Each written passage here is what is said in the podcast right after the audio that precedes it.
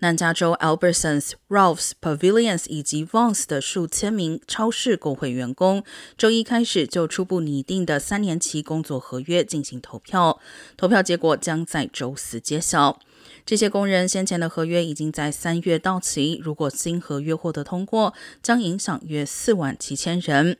早前在劳资协商面临僵局时，工会会员曾在四月四号投票批准合法罢工。